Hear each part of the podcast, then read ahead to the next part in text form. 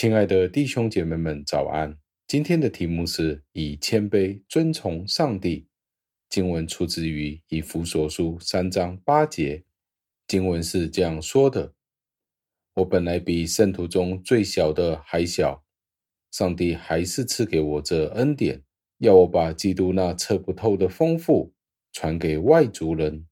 感谢上帝的话语。”加尔文是这样子的讲解这一段的经文。他说：“保罗的榜样警告了我们，一个人越是被上帝高举，他就必须越要谦卑自己，承认就算是最落后的人，他也有足够的理由去夸耀上帝的良善，因为上帝呼召他们进入他的教会，因为我们被当成是他的儿女，去承受他的国度。”并且有份于他所进入的荣耀里面，这是一件何等奇妙的事呢？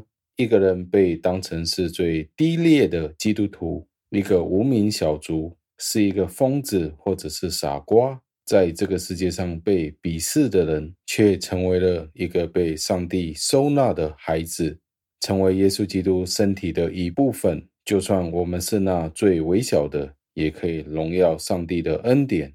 如果那些获得荣耀的人，如果他们不尊重上帝，因为上帝所赐给他们的高于其他的人，那他们就没有任何的借口。比如说，一个人如果有知识和恩典，可以为他的教会服务，但是如果他不承认这些能力是欠上帝的债，使得他自己愿意谦卑下来，那这就是一个双重的罪了。第一，就是没有谦卑。第二就是没有承认对上帝的亏欠。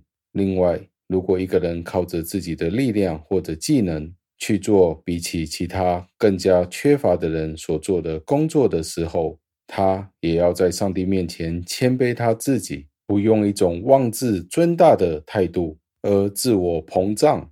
简单来说，一个人通过上帝的良善获得了上帝的恩典，每一个人的目标都是要一致的。就是要荣耀上帝。我们承认，因为上帝对我们的慷慨，对我们的好，我们才懂得如何的去感激，更加的依靠他。最后，让我们默想，记得有双重天赋的人，必须要对上帝有双重的亏欠。今天，你是否觉得比其他人更加的有恩赐吗？你就必须要谦卑，以这样子的方式去侍奉上帝。培养谦卑最好的方法就是，就是认识对上帝更大的亏欠。保罗是一位上帝所赐给很大的恩典、很多的恩赐的人，很容易就可能被他自己的骄傲所吞噬。然而，他记得他恩典的来源，而且保持谦卑。我们也应该如此的行，效法保罗的谦卑，使得我们可以侍奉上帝。让我们一起祷告。亲爱的恩主，我们赞美感谢您，为了您所赐给我们的这一段经文，提醒了我们，我们今日所拥有的恩典，是因为您自己才有的，而我们所需要有的态度就是谦卑。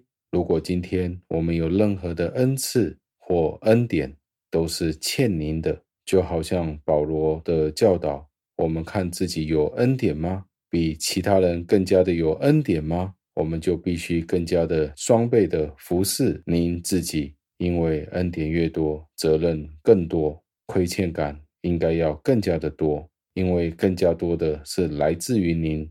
认清楚，我们有更加多的恩典，就是要我们有更加多的服侍，使得我们不是因为我们有更加多的恩赐，比其他人更加强的时候便自夸，因为一切都是来自于您。多谢您的教导。求您使我们可以谦卑自己，使我们更加的明白，今天我们所拥有的，无论是生命或者是才能、金钱、生命的气息、体力，全是靠您的恩典。听我们的祷告，是奉我主耶稣基督得胜的尊名求的。阿门。